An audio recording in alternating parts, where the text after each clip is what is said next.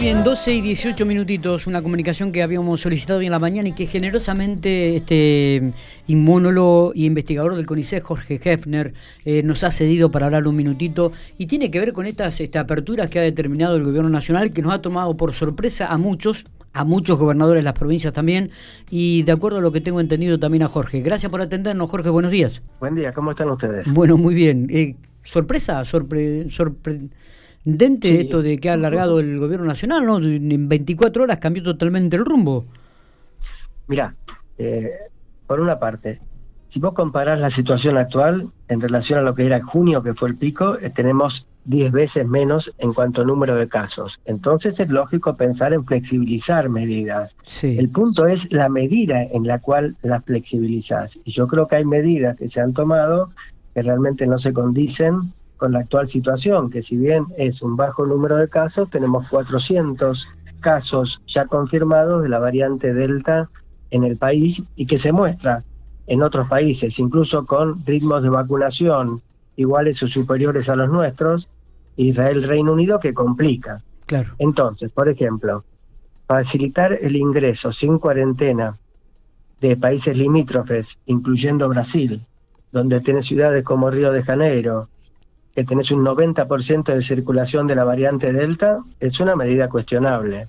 Habilitar boliches o lugares cerrados donde puedan llegar a estar mil chicos, mil jóvenes, eh, con niveles de ventilación que no están bien controlados, realmente son en esos ámbitos donde sabemos que la diseminación de la infección en general y particularmente por la variante Delta puede tomar, eh, puede tomar vuelo. Entonces, yo creo que hay ciertas medidas, para decirlo de algún lado, exageradas en cuanto a flexibilización y que pueden ser muy contraproducentes. Totalmente, usted lo había anticipado en la, nota que habíamos hecho la semana pasada, Jorge, el tema del fútbol, este, pero bueno, lo que puede hacer una campaña política, ¿no? Sí, pero vos fíjate que trasciende la campaña política trasciende de qué lugar de las dos lados de la grieta estás hablando, porque básicamente son medidas similares en un caso y en otro. La otra vez me consultaron acerca de la medida del gobierno de la ciudad de Buenos Aires, que está enfrentado a nivel político con el gobierno nacional, y el gobierno de la ciudad habilitó hasta 4.000 personas en ámbitos cerrados.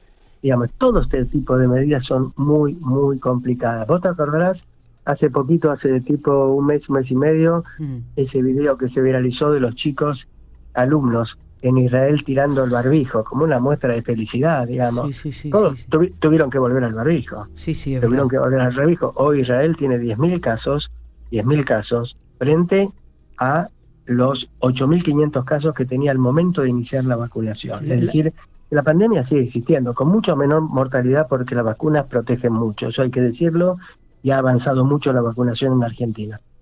La, la, pregunta es, eh, ¿se ha consultado a los profesionales de la salud para tomar este tipo de decisiones?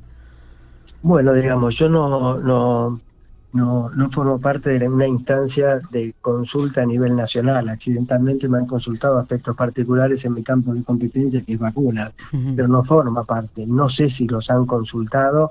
Creo que en relación a estas medidas no han sido consultados. Bien, bien, porque realmente llama muchísimo la atención y puso, este, eh, bueno, la información que manejamos de hoy temprano realmente era choqueante porque se abría prácticamente toda la actividad, ¿no? Inclusive hasta la, manifestaban reuniones familiares y sociales sin límites.